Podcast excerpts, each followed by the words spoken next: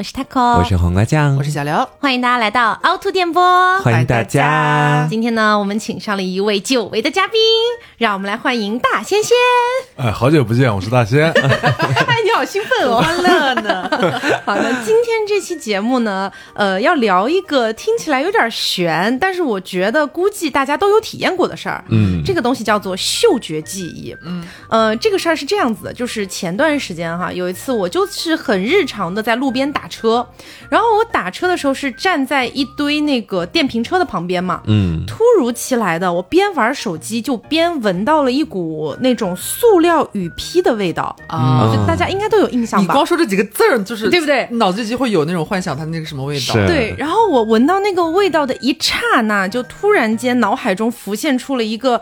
我已经快忘掉的一段记忆，就大概是我上小学的时候，我外公每天都来接我放学。嗯，有的时候下雨了，他就会穿上那个塑料雨披，然后我就躲在他那个塑料雨披的后面，相当于塑料雨披的尾巴盖住了我。嗯，然后那个里面的味道其实是有点闷、有点潮，还有点臭，因为是 塑料味儿嘛，是味道很刺鼻。但我当时一闻到那个味道，我一瞬间就回想起了刚刚说我说的那个画面。嗯，然后我就突然很想念我的外公，突然。怀念小学的一些东西了，所以这个就是我们今天要聊到的这个叫做普鲁斯特效应，还有个名词儿里。对，这个效应其实它不是一个官方的名词啊，算是一个民间的一个叫法。嗯，这个东西呢，它是法国的一个小说家叫做马塞尔·普鲁斯特，他之前写了一个很出名的一本小说，叫做《追忆似水年华》。嗯，然后里面提到的一种现象，然后近几年呢，也有很多的科研人员去研究了我们的这个嗅觉系统，它到底是不是有能力去触发情感记忆，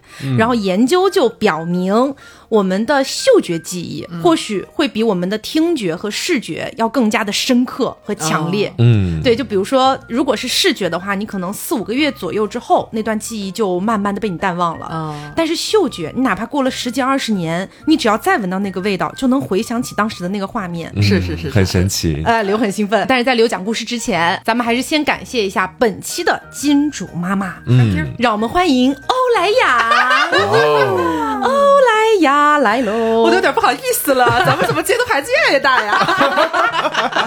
啊，那么欧莱雅这一次带来的呢是他们的小蜜罐身体乳，是的，是的，大家一会儿可以听我们详细介绍一下。没有车，但是非常好用。哎，对，是一个非常的高级典雅的味道，哎，俺很喜欢。现在可可以了吧？我可以讲了吧？可以，可以，可以，有点急吗？就是他刚刚刚说那个，就这个乱七八糟一一长串哈，我就马上想到了一个味道，是我印象特别深刻的。嗯，它真的是已经横跨了。呃，几十年有点夸张了，我也才二十来岁而已。呃，有。大概横跨十几年吧，就是我在很小的时候，maybe 是学前班，就上幼儿园的时候，很小了。那个时候我们那边，呃，我不知道是不是地方特色，它有一种冰棍儿，呃，我印象里边它叫小奶牛还是小牛奶来着，就是一个奶味儿的冰淇淋，嗯，它就是一个圆柱的，很小一根，特别特别香那个奶味儿。然后在我长大的过程当中，再吃那些奶油味儿的雪糕，再也没吃到过那个味道，因为它后来好像不知道是倒闭了还是那个牌子怎么样就没有了，吃不到了。小时候就再也没有吃到过类似的味道，直到今年过完年回来，张老师他不是从内蒙古家乡回来嘛，有给我们带那个他们家的特产奶制品，很多乱七八糟的一些奶制品。我吃到其中一个奶片还是奶糕的时候，一进嘴那个味道，我脑子里边咻的一下就想到我小奶牛，对，还是小牛奶，就是一模一样那个奶香味儿。你想，它都已经过了十几年了，甚至我可能是二十年了已经。嗯，然后一进嘴，我就抿到它的，就那一瞬间。嗯，我就会想到呃那个小牛奶，我的小牛奶，哎不是很清晰。那那些奶制品也没见你吃啊？啊，装装而已了。专业拆台。然后我这边其实也有一个，但是讲实话，我挺不好意思讲这个东西的。嗯，就是这个味道是石楠花的味道，大家就听到这个的时候。千万不要先想歪，我讲的是一个相对来说比较正儿八经的事情。其实是这样子的，就是我不知道为什么哈。在其他城市不知道是不是这个样子的，就是杭州这边，它其实会种非常多的石楠花树。其实有很多城市也都很爱种。对，就是我在学校里面的时候，我当时我就能够感觉到学校里面有很多石楠花树，其中有一棵刚刚好就种在我寝室阳台的下面，格外鲜美是吗？对，什么格外鲜美？你你上一句就对耶。姐没事吧，姐？下意识的反应。对，然后随着时间往后推移，那个树它肯定会越长越高嘛。嗯，就原本的时候，可能它是刚刚好够到我们寝室的阳台，我们寝室在二楼。哦，慢慢的，随着我到了大三、大四的时候，那个树就感觉已经接近了阳台的那个栏杆，并且我在阳台上坐着的时候是能够和它平视的。就可能你到那个秋天和冬天的时候，你觉得还行，嗯，但是只要一到春夏的时候，尤其是那个交接点石楠花盛开的季节。你基本上就是可以不用打开你们那个阳台的门，因为你一打开，肯定就是那个石楠花的腥臭味，就会直接扑到你的鼻子里面去。但是你知道，就是在男生寝室里面，就是我是一个很爱跟室友聊天的人，包括我们寝室现在在节目上面也跟大家讲过，就爆发出了非常多的很抓马的事情。嗯，然后其中就有，比如说这个室友跟那个室友吵架了，或者我跟哪个哪个室友又有矛盾。比如说前面跟大家讲到的，就是我那个室友把他的不用的内裤塞到了我的水瓶内胆里，然后丢在了。阳台上，扯了。然后还有一些，比方是说，在大一、大二的时候，我有一个室友，就当时刚跟我认识，就两个人平常交际挺好，关系也挺好。然后我偶然之间通过一个第三方，听说他曾经在外面就是说我的坏话，就是他在外面跟别人一起聊天的时候，别人跟他聊到我，他说：“哦，我知道我们寝室那个小 gay 嘛，挺娘的。”然后就这么讲了一句，后面就被我知道。我当时非常的生气，我晚上就是在夏夜石楠花盛开的一个季节，我。打开阳台的门，把他拉到外面去，让他细嗅这个。抓一把石楠花，算是我对他的一种惩罚。没有啦，其实大部分都是要聊天，就是要跟他讲一讲，就我心里面是怎么想的，你又为什么要这么做，要这么伤害我？然后他也伴随着那个石楠花的香气和我道歉，和我讲他心里面的所想。就是在那个味道里面，其实会发生非常多的事情，而且大部分时候我们会到阳台上去聊天，肯定是不适合给寝室其他人一起听到的那种聊天内容。嗯，所以基本上都是那种一对一的比较走心的。嗯，所以以至于我现在在杭州这边，每当我闻到各种各样的石楠花的味道的时候，我就永远在感觉自己就是回到在寝室的时候，伴着那个味道和别人一起聊天的那种感觉。哦，那你上次我们一起吃那个火锅，吃到那个芋头的时候，你 有这个感觉吗？没有，芋头的那个味道和石楠花的味道，我觉得还有点不太一样。芋头它是土味和那个什么的味道夹杂在一起的腥臭味，石楠花的话，感觉腥臭当中，我觉得芋头有点风评被害，真的。石楠花感觉腥臭当中。夹杂着一丝心甜，毕竟是个花儿嘛。你刚才说到味道，其实我也有一个自己的小故事。嗯，就是我平时喜欢自己修一些东西嘛。嗯，比如说我家里边经常会放一些扳手啊什么之类的。然后呢，这种铁的东西呢，它可能会产生一些铁锈。嗯，然后我每次闻到这种味道的时候，我会想起小时候的一些记忆。就是我爸爸小呃不是不是我爸小时候，你小时候是我小时候对你都知道。然后呢，我爸就是家里面也有一个他自己的工具箱，嗯，然后那工具箱这是你们的什么传承是吗？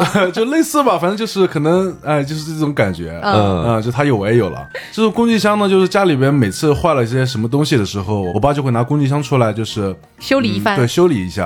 然后呢，我就会在一旁，就是给他递一些工具什么之类的。嗯，然后，然后久久的呢，我就会被这种味道充满我的回忆，就是这种工具箱铁锈味。嗯，所以呢，每次就是闻到这个味道的时候，我会想起。小时候就是和爸爸一起修东西的那段时光。嗯，你说到这个，我也有一个，就是我在之前的节目里面其实有讲到过我小时候的家庭情况嘛。然后呢，那次真的很搞笑，就是呃有一次我妈妈跟我说，今天呢带你去爸爸住的地方，就是见个面，咱们吃个饭这样子。我说好的，没问题。当时我大概是五六岁的年纪，很多东西我都是一个不懂的状态哈。然后呢，我就进入了一个很高级的酒店。当时我根本不知道那是酒店，就是我五六岁，我对这个东西没有概念，我就以为那就是我爸爸的家。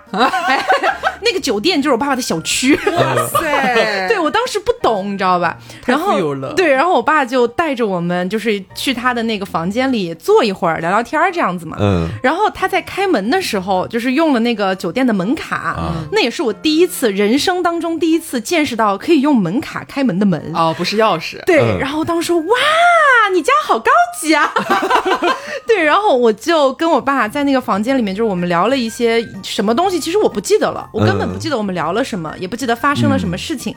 但是我对那个酒店的那种高级的一个香气，我留下了很深刻的印象，以至于到后来我已经长大了，二十多岁了。有一次呢，本人也是一个，嗯，怎么说呢，就是一掷千金了，哎，一掷千金了。对我就是去到了一个比较高级的一个酒店去入住，嗯，然后我刚踏进那个酒店的时候，其实还没什么感觉，因为那个酒店的香气，它不是说整个你一进门它就马上充斥你的鼻尖的，所以我一开始没什么感觉，我觉得啊，挺挺好的一个酒店。直到我慢慢走到 check in 的地方的时候，那个味道非常浓烈，唰的一下窜进我的鼻尖，然后我当时我就愣住了。好像一下子就回想起了，哇，你家好高级啊！那个五六岁的时候，嗯，对，然后就让我觉得我好像很久很久没有闻到过这类的味道了。而且他说是那种酒店的高级的味道，其实也并不是每个酒店都会有这样的味道，嗯，就是你可能真的只能在特定的一种情况下才能 get 到的一种情绪和情感。这个我觉得也蛮神奇的。嗯，那我很久没有闻到这个味道，是不是说明我很久没有住过高级酒店？还是可以选择就前往一下。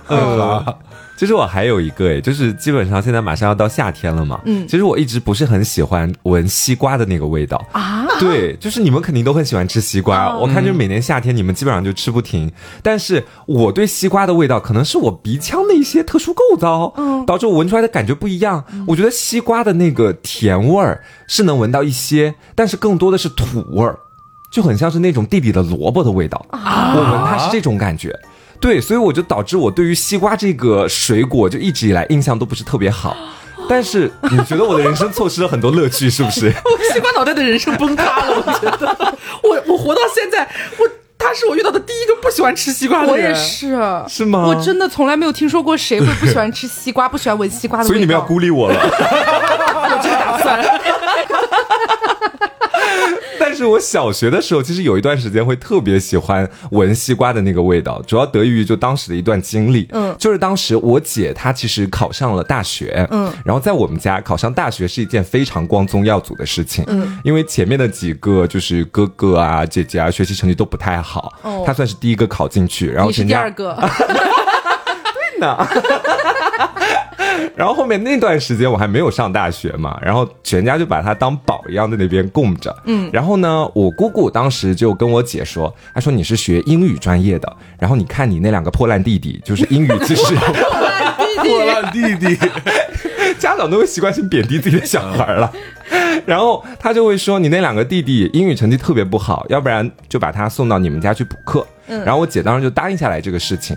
后面的时候，我就跟我弟每天下午大概两三点的时候就去那边补课。然后夏天的时候，有时候也会端上那个西瓜过来给我们吃。嗯，就我家里面其他人都还蛮爱吃西瓜的。嗯，但我小时候其实就已经对那个味道挺排斥了。嗯，就每次补课的时候，可能我姐给我端上那个西瓜，我都说不吃不吃算了，就是你们俩吃吧。你会觉得你要吃萝卜了。对，对。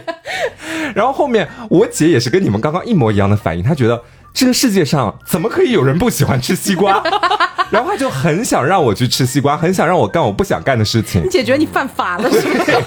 孤立我，所以你这样是考不上大学的。不吃西瓜的人不可以做，就是有学识的人，没有办法光宗耀祖。是，后面就拿各种各样的东西来引诱我，比如说进不了祠堂，进不了宗庙，有到这么严重吗？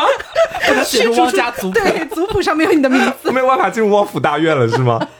他当时就拿各种各样的东西引诱我，因为当时我在家里的时候，其实我爸妈是不太去让我玩电脑游戏的。嗯，但是我姐家里面呢有两台电脑，哦，我当时就觉得说，嗯，想浅玩一下。我姐当时因为是受到我爸妈的那个命令，就说不要给黄瓜玩电脑，她就一直也没敢让我去接近那个电脑，并且去把玩一番。是吗？对，他当时真的是用这样的东西来要挟我的。他就跟我说：“他说今天的时候，你爸妈可能会晚一点来接你。然后在这之前呢，嗯，你可以不用看书，你可以就是到我的那个书房里面跟我一起玩电脑。但前提是你得吃一块西瓜。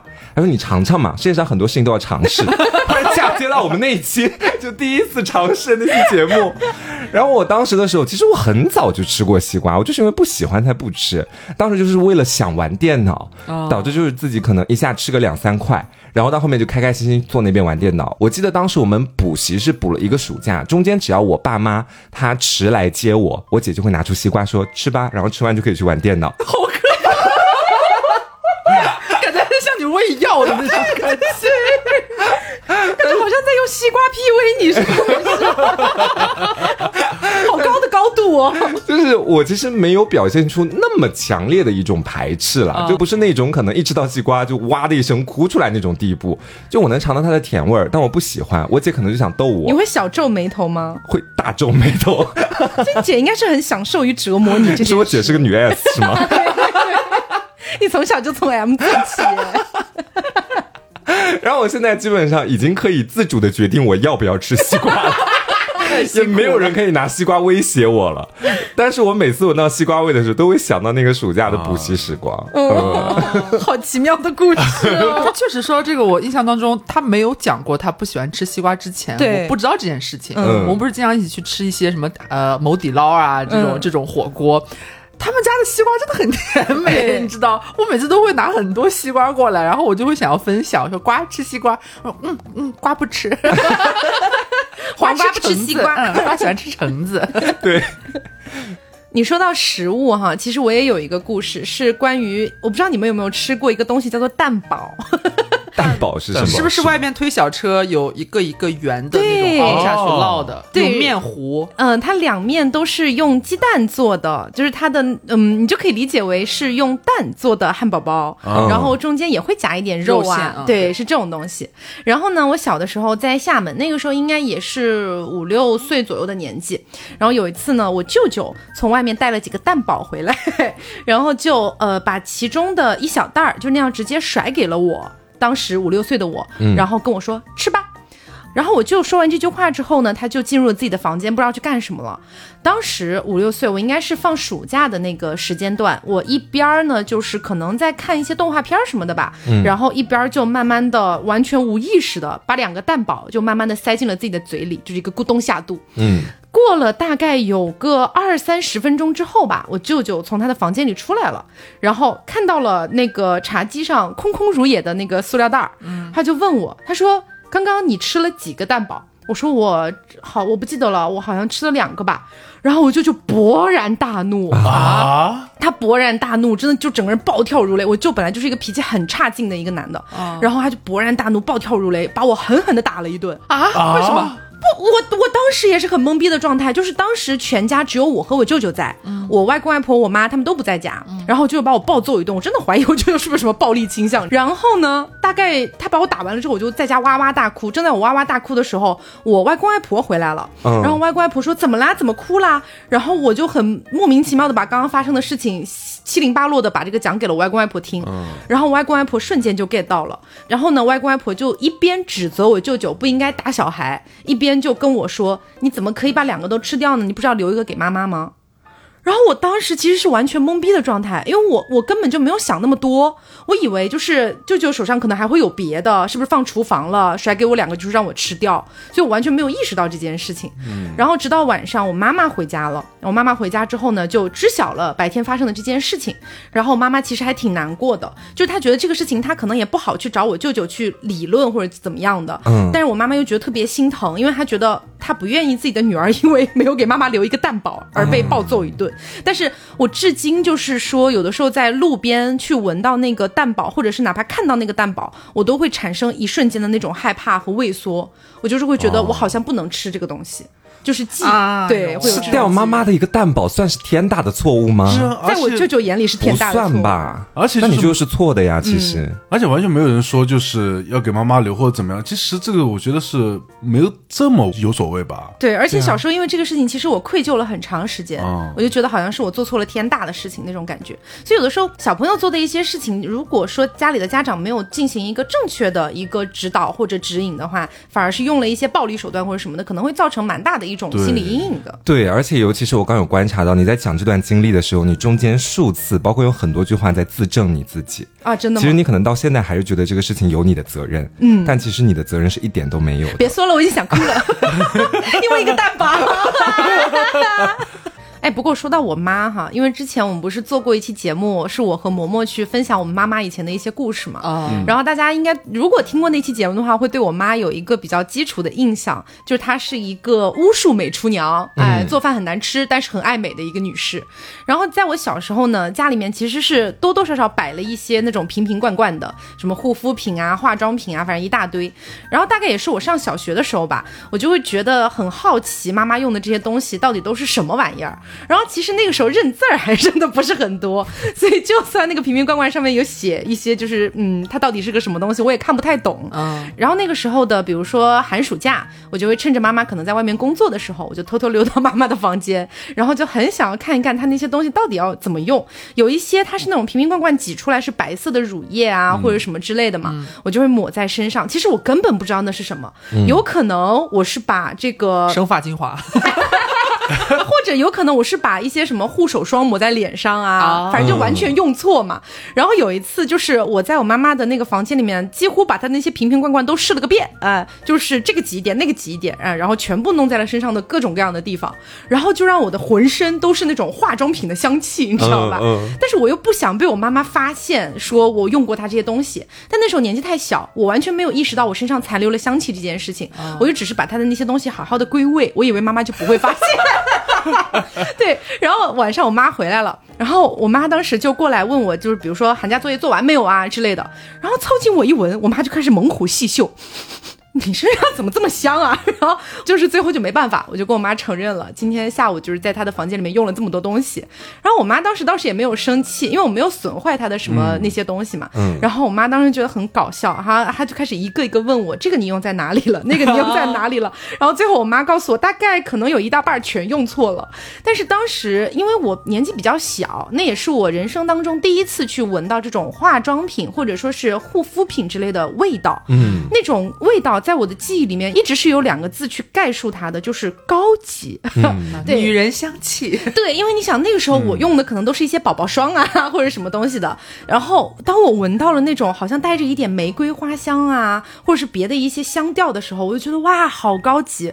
所以在成长的一个很长的时间里面，我就会一直觉得这种可能带一点花香味啊，或者带一点所谓女人香的这种东西是很高级的一种味道。是，就比如说我们这次要给大家推荐的这一。一款欧莱雅的小蜜罐身体乳，它用的就是橙花的花香调。其实，在第一次闻到它的时候，又是让我有一点勾起那种嗅觉记忆了。虽然它跟小时候闻到的那种味道其实是不一样的，但是我说到的那种花香调的那种感觉，又会让我产生一种高级的联想。而且，欧莱雅这个牌子，我觉得就不用跟大家过多介绍了，太知名了哈。对他们家的这款身体乳呢，是馥郁的那种橙花香调，给人的感觉像什么哈？就像是一个小有成就、享受生活的那种。小富婆啊，忙完了一天的工作之后呢，走进家里面巨大的浴室卫生间 啊，然后进入那个盛满水的浴缸当中。这时候呢，再点上一支香薰，然后听着那种舒缓的音乐，在那个氤氲的水汽当中彻底的放松自己。当他从浴缸里面走出来的时候，他的身上所散发出来的，我们觉得就是这个身体乳的味道。对，它确实闻起来就是那种很充盈在你的鼻腔当中的那种花香，那种高级感。而且这种花香感，它其实闻起来还是蛮清新的一个味道。嗯，所以我觉得就是薄中有厚，厚中有薄的一个感觉。哎，除了味道之外，哈，其实这款产品还有一个特别厉害的地方，就是它是欧莱雅首款面霜级别的身体乳，它运用了四大面霜的同款成分。玻色因淡纹、胜肽紧致、新鲜水杨酸可以温和去角质，麦卢卡花蜜呢是做到了一个深层的滋润，特别是玻色因和胜肽这两个成分，咱们美容大王大刘应该是有些许了解，对不对？俺非常了解咧。玻色因谁家最牛逼咧？欧莱雅集团最牛逼咧。对对对，而且我觉得一般来说，大家对于这个护肤品是有一定了解的话呢，就会知道，像玻色因和胜肽这一类的成分，一般来说都是添加到面霜这一类的产品里面，而且一般都是比较奢华高端的抗老。面霜里，对，嗯，所以我觉得这可能就是为什么欧莱雅它有自己的底气和能力，在身体乳里面去添加玻色因和胜肽。嗯，这个添加的操作呢，其实在整个身体护理领域里面来说，都是一个相当炸裂的存在。嗯，谁会把玻 放在身体乳里面？太贵了吧？对，这也就是我们前面说到的这款产品是面霜级别的身体乳的这个原因了。嗯，但是它的性价比非常高，没有你想象中那么贵。对，是一个非常平价的价位。嗯，同时它在使用感上呢，其实是可以做到那种吸收非常快，然后也完。完全不黏腻，不会像那种你抹半天，在身体上还是有那种白白的那种感觉，或者黏黏。哎，对对对，它不会有那种感觉，也不会粘被子，留香时间非常之久。你睡一觉起来，十二个小时朝上的留香是完全不用担心的，它可以做到。嗯，香味的话，我们刚刚也有描述过嘛。我个人觉得它是一款大多数人去盲买都不会觉得有任何问题的高级香味了。嗯嗯，包括它的这个包装材质，我觉得是很高级的。它是一个通身有一点橙红橙红的那种很渐变，哎，很鲜亮、很渐变的颜色。然后是玻璃的瓶身，非常有质感。在使用的时候，你的体验感和仪式感都会被拉满。包括我们前面也讲到了嘛，性价比是很高的，一大瓶它有二百五十毫升，可以用很久。嗯啊，但是俺们没有车哈，大家自行去购入一下。哎，对对对，哎，可是说到花香的话，我又想到一个，其实是呃，每年十月份。会勾起我回忆的一个花香的味道，嗯，就是桂花，嗯，大家知道我是一个就是土生土长的北方人力，嗯，在来到杭州之前，大概一八年来到杭州之前，我是说实话没有闻到过新鲜桂花的味道，哦，因为在我们那边是种不了桂花的啊，就是你闻不到桂花的味道，活不了，你可以这么理解，它不适宜在你们那儿生长，对，所以呢，再加上呃，我来了杭州才知道说桂花是杭州的市花，好像是，我不知道，然后呢？呃，我就是大概去年十月份的吧，因为我们不是又搬家嘛，搬来现在新住的这个地方，它楼下就种了很密集的那种桂花树，嗯，就导致我们刚搬来没多久，有一次下楼去买东西的时候，扑面而来那个桂花香气，嗯。那下子给我冲懵了，然后我的那个思绪一下就把我带回了大概一八年。我记得我们当时一八年从北京来杭州的时候，也是过完国庆，大概十月份的时候，那个时候正好是金秋十月嘛，然后就是咱们杭州就是桂花盛开的一个季节。我那一下一闻，马上就想到，哎，那是几年前了，二二年的十月份到一八年，过去大概四年了。嗯，我马上就想到，就是四年前我们刚刚来杭州的那个秋天，嗯，然后在搬家的时候，然后可能在楼下隐隐约约。闻到一些特别特别沁人心脾那个桂花香，然后我那下就觉得我好像是来了杭州之后就特别迷恋桂花这个味道，嗯，然后以至于我在生活当中买很多东西，包括吃一些什么甜品呀，嗯，对桂花香的任何东西都非常情有独钟，嗯，所以上期节目你才会被那个什么桂花糕所欺骗？对啊，就是我看到桂花糕我很兴奋，就是一定要尝的，所以看到桂花这两个字你会失了智是这个意思？对，就会下体流水。说的有点狠了，不好意思，凹凸电波。这种话什么时候该轮到我来说？你来说。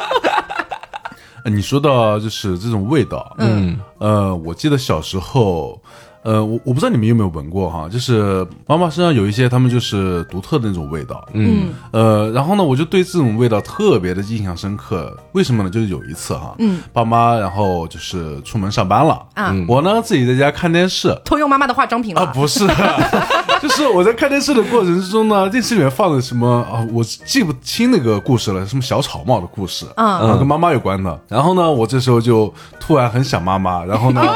对对，然后我就转头，然后走向床边，然后看我妈妈的就是那种衣服嘛，然后睡那种睡衣，然后我就拿出来闻一下。对，然后呢，我就这个时刻我就特别想妈妈，然后结合到电视里面的剧情，我就开始坐在地上就开始爆哭。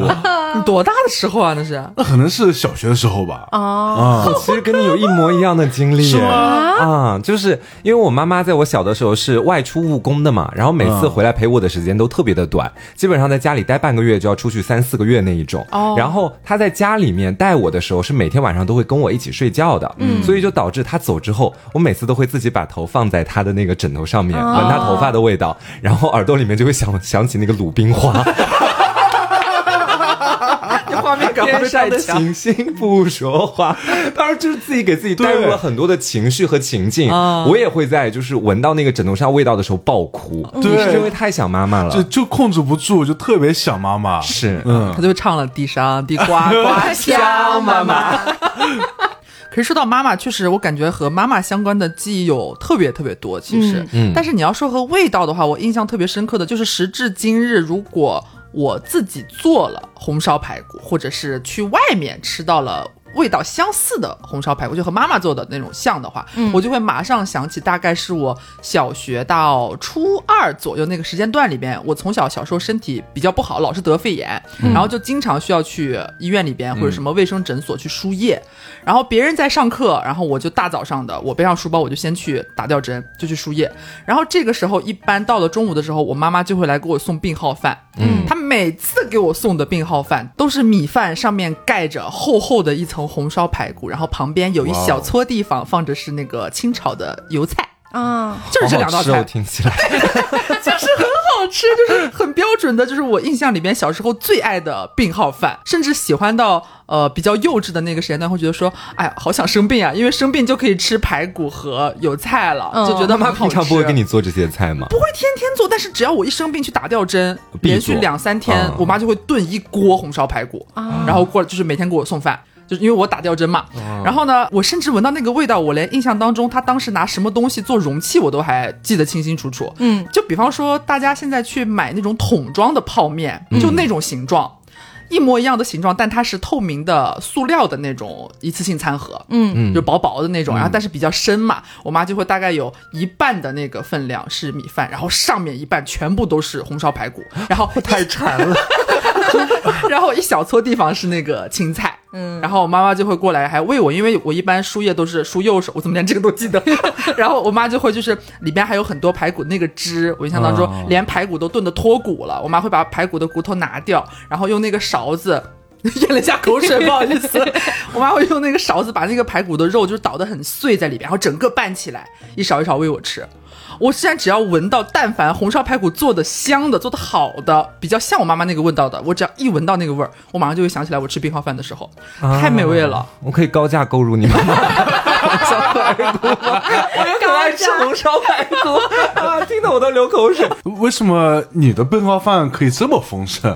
就我发现我每次都这样。我的病号饭就是要么馄饨，要么就是面条，就就是因为你生病了嘛，你要吃清清淡一点，好消化的。嗯，我不是。对，我小时候就是除了这个红烧排骨，还有一个就是红烧鱼。然后我小时候就是一吃饭就比较小的时候，呃，到了饭点，大家不都坐在一起一张饭桌上吃饭嘛？然后比较年纪小的时候就有点坐不住。就是你没吃两口，你就想去玩一下什么小玩具，比较小的时候嘛。然后我印象里边就是也是红烧鱼，怎么都是红烧的，就是闻的很香的味道。我一闻到那个味儿，就会想起来我每次不想好好吃饭的时候，我妈就会拿那个勺子从那个红烧鱼的那种大盘子里面舀很多的那个汤汁进来，然后用红烧鱼的汤汁拌饭，然后拌起来，然后在屁股后面追着我，然后要往我嘴里塞。我就想起这件事情，我发现我每次病号饭生病的时候，都是吃红烧相关的大鱼大肉，一点都不清淡。但是很快乐，那是妈妈对你的爱了。是我其实也有个跟我妈妈相关的，就是你们，我先问问你们吧，就是你们家如果比如说在那种大晴天要把被子放出去晒，一般是隔多久晒一次啊？隔多久晒一次？嗯，就是只要有阳光。只要有阳光就会放出去晒，天气大好那种大艳阳高照的话，就会拿去晒一晒。到每一天吗？我我家应该不至于每一天。就夏天那种时候，基本上每天都会有大太阳嘛。那种时候你们会每天去晒？那不会不会不，可能就隔个三四天、一周左右吧，两三天吧。啊，我爸妈的习惯是每天都要晒，因为我妈妈她其实对于干净方面有着自己独特的一个追求，有执念。对，有执念。往简单的说，就是有点洁癖。然后就是她会觉得说，被我睡过一晚上的被子，然后上面可能。他肯定不会觉得我脏，但他就会觉得那东西脏，然后他就会把它放到外面去消消毒。因为我们家住一楼嘛，楼下的草地上就会摆那个竹竿，在上面可以晾被子。夏天的时候，只要我暑假的时候在家，然后我爸妈他就会在每天早上七八点的时候就会把我叫醒，然后跟我说：“你现在就是赶紧把你的被子交出来。” 许睡了，对，又不许睡，然后就是要把被子放出去晒。我基本上每年暑假都是这么度过的，慢慢我也习惯了嘛。但是我渐渐发现了一个就不太对劲的点，就是你知道，其实如果那个被子被太阳晒了一天的话，按照就是我们国家的一个传统的理念来讲，它是有一个火气在里面的哦，能够明白吧？就是你晚上睡觉特别热，对。然后我其实是一个很爱流鼻血的人，你们也知道，就是我基本上可以做到随时随地流鼻血。开关是不是？这是我的特异功能。然后就会发现说，在夏天的时候，我每次在家里睡，第二天早上我老会发现自己的鼻子下面就是有血迹。哦，有的时候可能早上醒来的时候还在流。所以你因为晒被子这件事疯狂上火吗？对，上火到流鼻血，这是真的可以存在的事情吗？真的，真的是真实发生的。然后我当时我在家里面，我一开始根本搞不清楚为什么我一回家在床上睡觉，早上起来就会流鼻血，而且不说每天吧，基本上两到三天就会有那么一次。嗯，后面的时候我就跟我妈讲了这个事情，我妈觉得我有病，然后就是要带我去医院检查，就你贫血，对，差点都要去医院做那个手术。我不知道你们知不知道，就是如果你经常流鼻血的话，好像有个什么能把你血管冻结的手术，我也不知道准不准哈。就我妈当时跟我转述的，然后都准备去做这个手术了。我那时候那两天在家里反思，我在想到底什么原因，后面才知道就是因为每天晒被子，导致就是那个火气太大，晚上睡觉太热，我只要那个火气一大，我。流鼻血就会很汹涌，后面就是我跟他们说，把那个晒被子的间隔拉开一点，对，拉开一点，再多隔几天，就不要这么频繁，对，慢慢就好了。妈妈说你以后不要盖被子了，我还以为你就是你妈妈是觉得你流鼻血是因为不干净，或者是 有病毒细菌，然后晒一晒，然后就要晒被子，晒被子你又流鼻血，然后就这样循环。你们已经开始孤立我了是吗？疯狂说我脏哎，没有。我也有一个就是在这种记忆当中的味道，呃，虽然不像瓜，就是刚刚讲的这种骚操作哈，但是也是跟我的家人有点关系。就是你们对于那种腊肉散发出来的味道，以及那种烧柴火的味道。有没有自己的一些小记忆？因为我妈妈的老家是四川嘛，所以我们四川基本上，嗯，每家每户过年都是要做那个腊肉的。然后，因为我小的时候，基本上每一次的寒假都会在老家度过，就是回老家去过年。嗯，所以那个腊肉的味道就一直封存在了我的记忆里面。是那种烟熏味儿吗？对，是烟熏味儿。嗯，包括就是因为老家做腊肉，他们会在那个我很难形容哈，就是农村嘛。然后你在那个老房子里面，它就是有一个老的那种。农村的灶台，嗯，然后在那个灶台里面去烧那个火，烧火飘出来的那个烟往上走，就可以熏到挂在上方的那个腊肉和腊肠，啊，对。然后一般小的时候，我就会围坐在那个烧火的那个东西的旁边，可能嗑嗑瓜子儿啊，吃点砂糖橘啊，就那样的一个感觉，嗯，对。然后以至于就是我现在只要是闻到那种做的好一点的那种四川的腊肉或者腊肠，我就会突然之间回想起那个场景，包括当时的方方。方面面所有的画面都能够全部回来，比如说，我甚至还记得当时老家的那个灯是那种拉线儿的灯，就咔嗒，对，咔嗒咔嗒的那个灯，然后以及就是地面上可能还有一点点坑坑洼洼，以及距离灶台外面可能有二三十米远的那个猪圈里面会传来猪的叫声。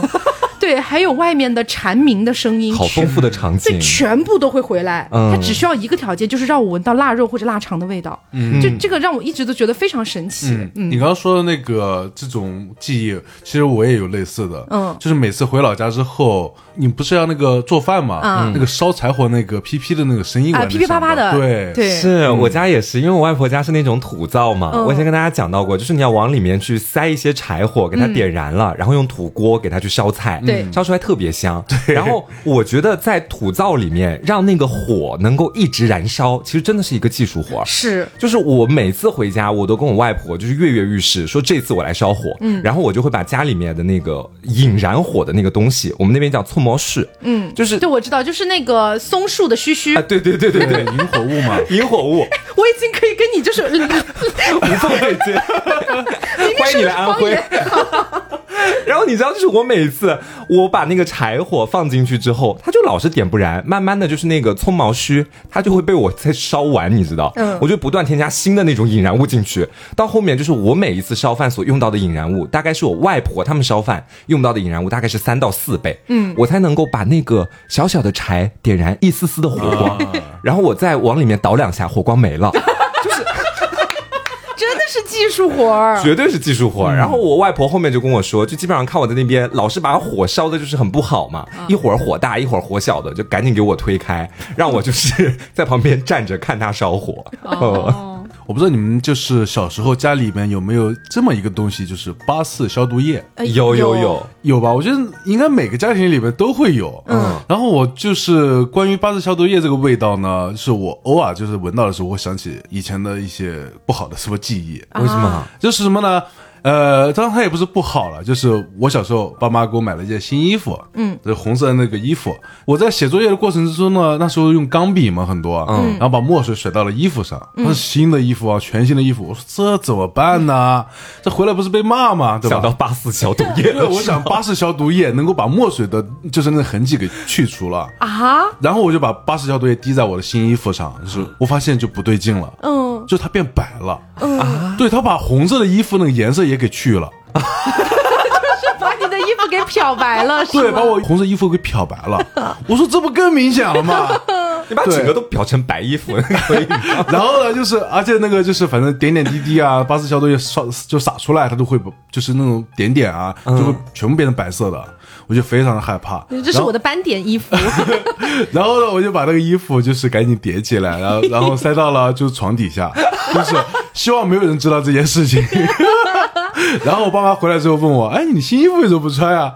我就是支支吾吾说了半天，也也也没说出来是结果。嗯嗯。所以你现在闻到八四消毒液就会回想起这件事。对我每次闻到八四消毒液，我都会想起来，就是它斑斑点点就可以把颜色就消除掉。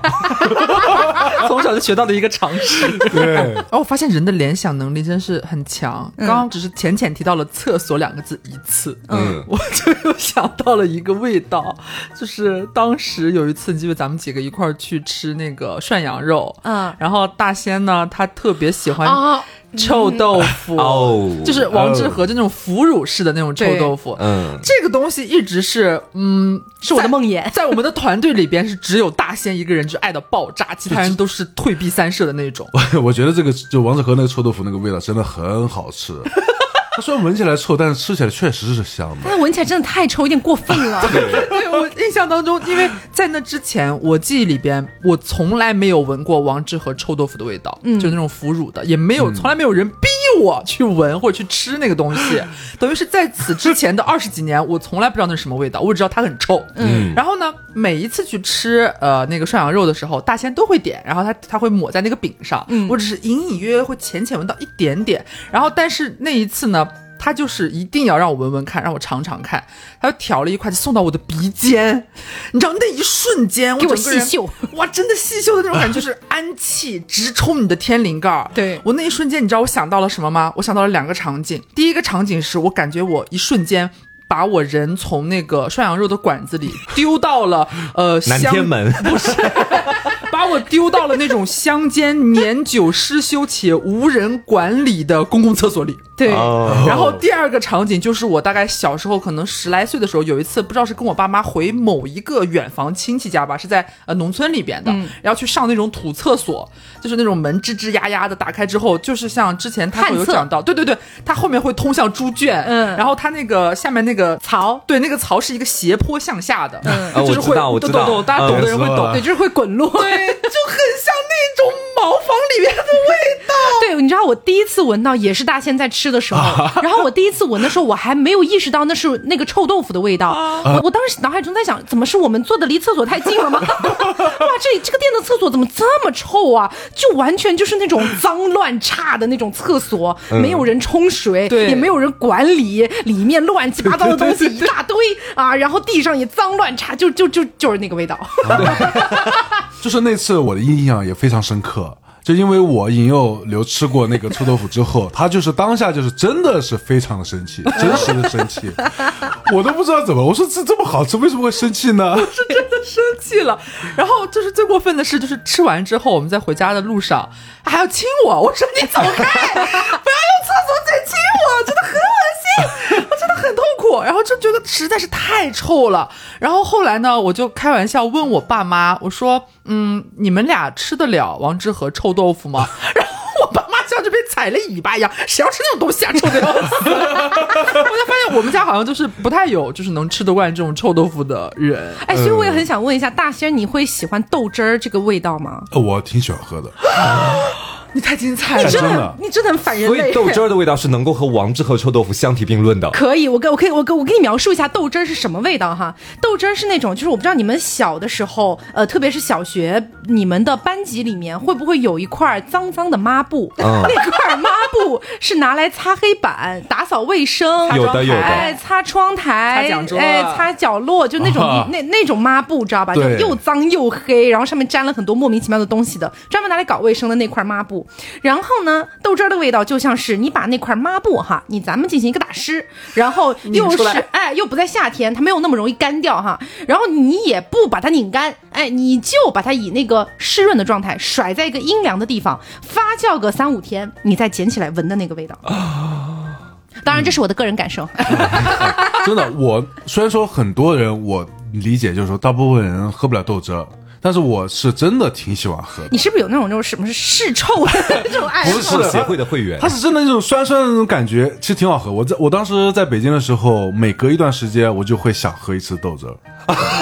好可怕！大兴刚刚说那段话的时候，让我想到什么场景吗？什么？当时在那个涮羊肉的店也是这么劝我，就是让我去吃那个王致和臭豆腐的，是吧？我差点听信又听信他的鬼话，你知道？哎，对，还有一个，我又想到一个，怎么老跟臭有关系啊？这个东西说出来有点羞羞，但是我觉得每个人都会知道它到底是什么味道，无需多言。呃，前情提要是这个样子的，就是呃，大仙前段时间，反正跟你有关系，就是我不是陪他去洗过很多次车嘛，去洗客宝，然后进行一个自助洗车的时候，他那个自助的那些设施，很多那个水枪它连接的管子那种皮质的那种管子，嗯。哇塞！我第一次去的时候，不是呃帮他忙嘛？就比方说他那边刷的时候，我老远帮他拿着那个水枪去滋，因为想要避免如果那个管子一下打下来，他那会儿是新车，嗯，怕他会心疼啊，会不会留下什么痕迹啊？我就另一只手就会扶着那个管子把它拎起来，尽量不让那个管子碰到他的车。嗯，然后呢，嗯，这一摸。就出问题了。涮的时候，我把那个管子放开去洗手，洗完手之后，我就总觉得我身边隐隐的，就是围绕着一股脚臭的味道啊。然后我就不知道是哪儿发出来的，然后直到我抬起我的左手细嗅了一下，在我的鼻 尖，你的手上有脚臭。我的手上它是哪种脚臭吗？我一说大家就会知道。就是那种，嗯，你夏天，比方说在外面跑了一天，很久没有剪脚指甲了，然后你洗了个澡，哎，趁着指甲稍微哎有点软了，是不是？咱们进行一个呃搞卫生的动作吧。然后你拿指甲刀去剪了脚指甲，剪完脚指甲后手上会残留的那个味道，就是那个管子上面的味道，一模一样啊！是不是懂了？是不是懂那是什么味道了？嗯，不想懂，但是懂了，是吧？就这种感觉真的很形象。我那次闻到那个，就是闻到自己手上摸了那个管子的味道时候，马上就想起。很奇怪，就脑子里面有画面，就是自己很久之前可能上一次剪脚指甲之后闻到了那个味道。哎，我我先说啊，我也不喜欢那个味道，你不要觉得我喜欢的味道，那味道确实挺臭的。哦，大仙现在是在辟谣，哎，他很害怕，就是大家觉得他所有的臭味。为什么一说到臭，就是跟我有关系？对我的形象就是 很有影响哎，确实有点是臭了。我这边再讲一个，就是我这个味道也不算是好闻的味道，就是那种呃，在一个破旧的大楼里面，你们可以想象哈，因为我爸当时他们工作的地方就是在一个就是上个世纪九十年代建造的楼里，然后呢，在比较低的那个层数，在一楼，然后其中的那个办公室里，一到春夏的时候就会有那种很浓重的反潮味儿，你们大致能知道那什么味道吧？反正肯定不算是好闻，嗯，但是我当时因为很喜欢玩电脑，真的是砸在电脑上太多次。就是因为那时候我们家还没有买电脑，然后我爸就跟我说，他说周六日的时候你可以就是跟我一起去我的办公室里玩我的那台电脑。哦，然后我当时就觉得欣然接受啊，毕竟当时也不在姐姐家补课了，然后就跟着他一起去那边嘛。就这样大概其实持续了小一两个学期的时间。然后呢，我想讲的故事其实是，就是你知道，我爸很多时候在我玩电脑的时候，他是不会在我旁边的，嗯，因为只有一台电脑，然后他不玩电脑。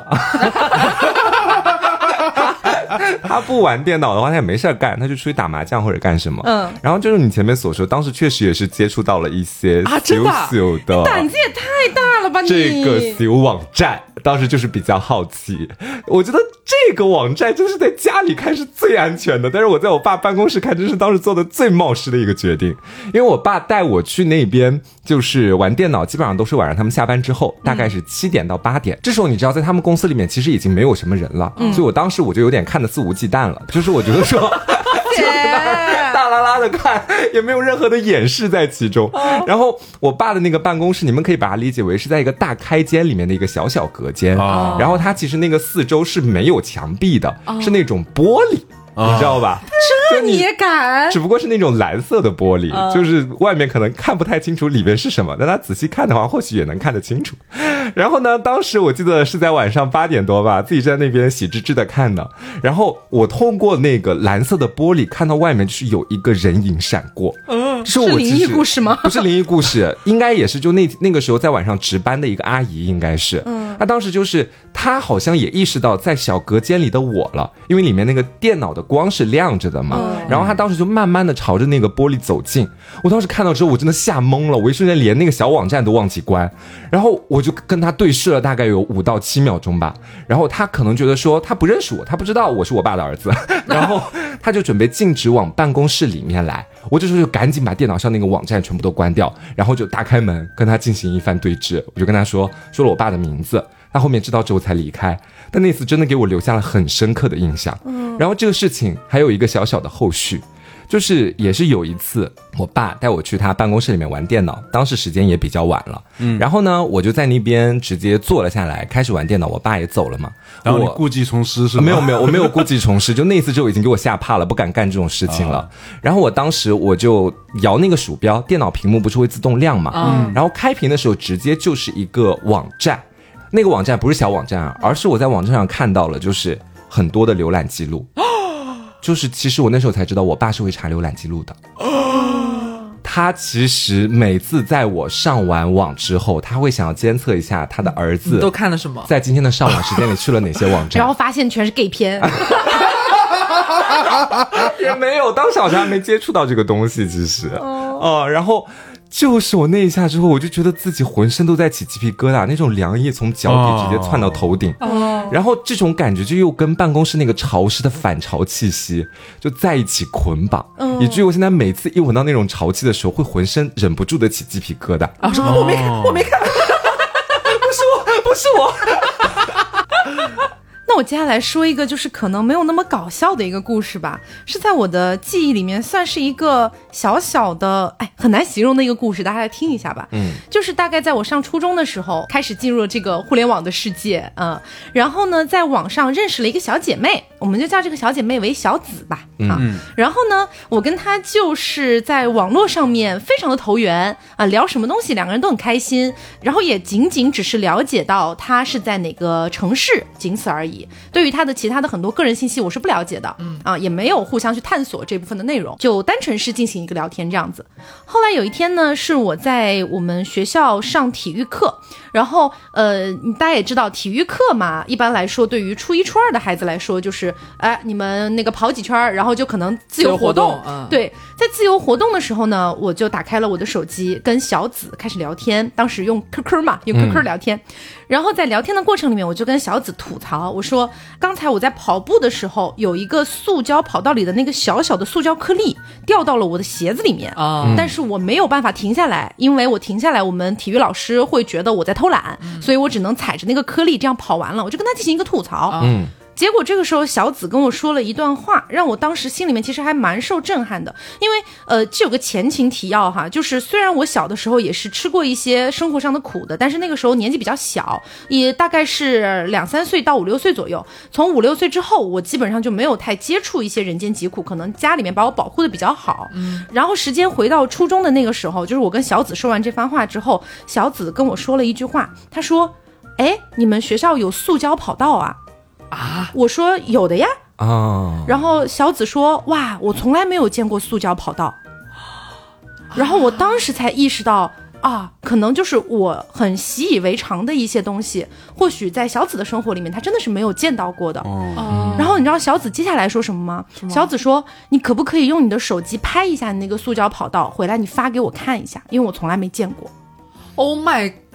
然后你知道，当时是一个就是可能六月份或者五，反正就初夏吧，太阳会稍微有点大，然后那种太阳光照射到塑胶跑道上所散发出来的那种塑胶的味道是很强烈、很浓烈的。对。然后我当时的那一个瞬间，因为有一点点被冲击到，所以。那种塑胶跑道的味道就一直留在了我的记忆里面，直到后来有一次，是我跟我的另外一个小学的一个小伙伴，就是我的一个好闺蜜，我们两个人在长大了之后，有一次机会，我们就回到了小学的那个校园里面，当时也是那样的一个塑胶跑道，然后我本来都已经遗忘了我刚刚说的那个初中的那个故事了，嗯，直到是我跟我那个闺蜜走上了小学的那个操场，我们想围着那边走一走，回忆一下往昔这样子，结果当我一踏进那个操场的一瞬间，我又。闻到了那种很熟悉的塑胶跑道的味道，因为当时我已经从大学也毕业几年了，也很久没有闻到过塑胶跑道的味道了。嗯，结果当我一闻到，我突然之间就很神奇的想到了初中的时候跟小紫进行的那一番对话，而且后来我真的有拍下我们学校的那个塑胶跑道，而且那个跑道其实就是也没有很大或者很豪华还是怎么样，就是一个很正常的塑胶跑道，但是他就觉得好棒哦，你们学校可以有这样的一个。操场，嗯，他有一点点难过呢，不知道为什么。对，嗯。我其实也是，就是我们家那边相对来说会比较发展落后一点嘛。嗯，我也是大概在初二、初三的时候，嗯，才第一次踏上塑胶跑道啊。就小学的时候，基本上就是那种小土路，当时觉得跑的还挺开心的呢。哦。但是当你第一次看到塑胶跑道，闻到它那个味道的时候，确实会给你留下很深刻的印象。对。就你会觉得说，哇，原来还有这么软的，比土地软很多的那种道路，然后跑起来会这么舒服。嗯，是会有这种感觉的。我小时候，我们那个校园也不是塑胶的那个跑道，嗯，是当时那个用煤渣还是什么，反正铺成。对对对，就是那。对，你只要一摔上去，你你的身体就会嵌入一些煤渣什么之类的。哦。嗯。然后我除了那个塑胶跑道的记忆之外，还有另外一个关于味道的记忆，是这个样子的，就是本人高中的时候呢，谈了一段小小的恋情啊，大概是高一的时候，然后呢，哎呀，说起来好羞耻啊，高一的那个男朋友啊，就那个前男友，他是一个我们学校的体育生理，哎，对，就是好福气啊，姐。年还没有所谓体育生的这个概念，你知道吗？你就已经尝到甜头了。对，俺就已经品尝到梨。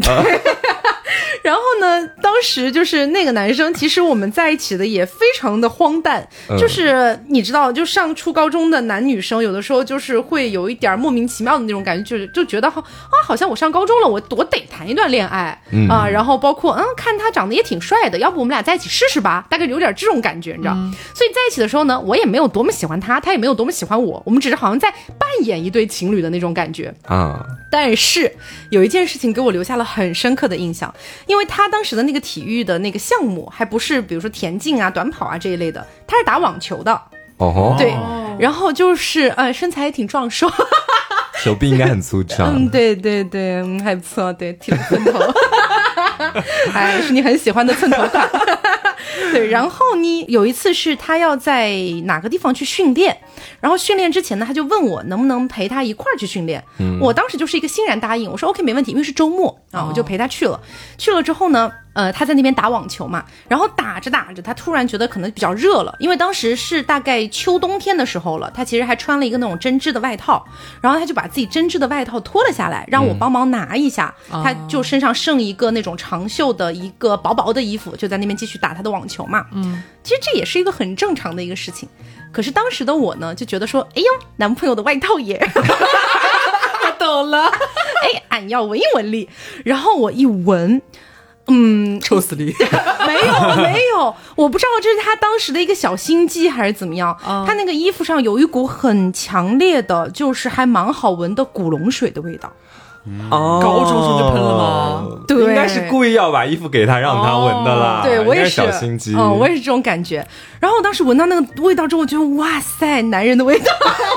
然后以至于就是，虽然我们后来就很快就分手了，也没有后续再纠缠出什么太多的东西来。你有购入他的同款香水？我没有，我没有找到他的同款香水。嗯。但是你知道，古龙水有的时候是你能 get 到，大概就是那个味儿，你知道吧？就不会差别有太远。所以在后来的很长的一个人生的过程当中，我但凡闻到别人身上出现那种古龙水的味道，我都会想到哇，那个体育生的外套。真的，我会联想出就是他当时打网球的那个时候的状态，以及他那张。张脸，还有他的寸头，以及他的肩膀 等等的那些。抖个这么大的料，怎么到现在才抖出来？认识这么多年了，以前有抖过啊，就可能就是没有讲的那么细致嘛。OK OK，对，但是那个味道确实是留在了我的记忆里面。嗯。那今天的话呢，我们就是围绕着这个普鲁斯特效应，也就是相当于大家的嗅觉记忆，去展开了一些对于过往的回忆，以及呢，就是分享了一些我们觉得或是好的记忆，或是呃，比如说像臭豆腐那样不太好的一些记忆等等的。我相信在我们的听众里面，肯定也有很多的一些味道，是会让你闻到的一瞬间，就好像坐上时光机一样，你脑海里突然就回到了曾经的那个岁月，甚至会想到某个人，对，是很具象的，而且可能那个时间跨越了很长几年、十几年，甚至二十几年，你再次闻到，你都能回想起来。我觉得这是一个特别神奇的一个记忆的方式。嗯，也希望大家就是说，如果你有一些相关的比较呃，你觉得有意思的故事，也可以在评论区跟我们一起分享一下。那么在节目的最后呢，让我们再次感谢欧莱雅对本期节目的大力支持，谢谢欧莱雅小蜜罐身体乳，高级的橙花香调，涂上你就有一种你是小富婆的那种感觉。订购电话。啊，那如果大家感兴趣的话呢，也可以去看一看啊，尝试一下，性价比也是很高的礼。嗯，那么今天的节目就到这里，我是 taco，我是黄瓜酱，我是小刘，我是大仙，别着急，慢慢来，拜拜。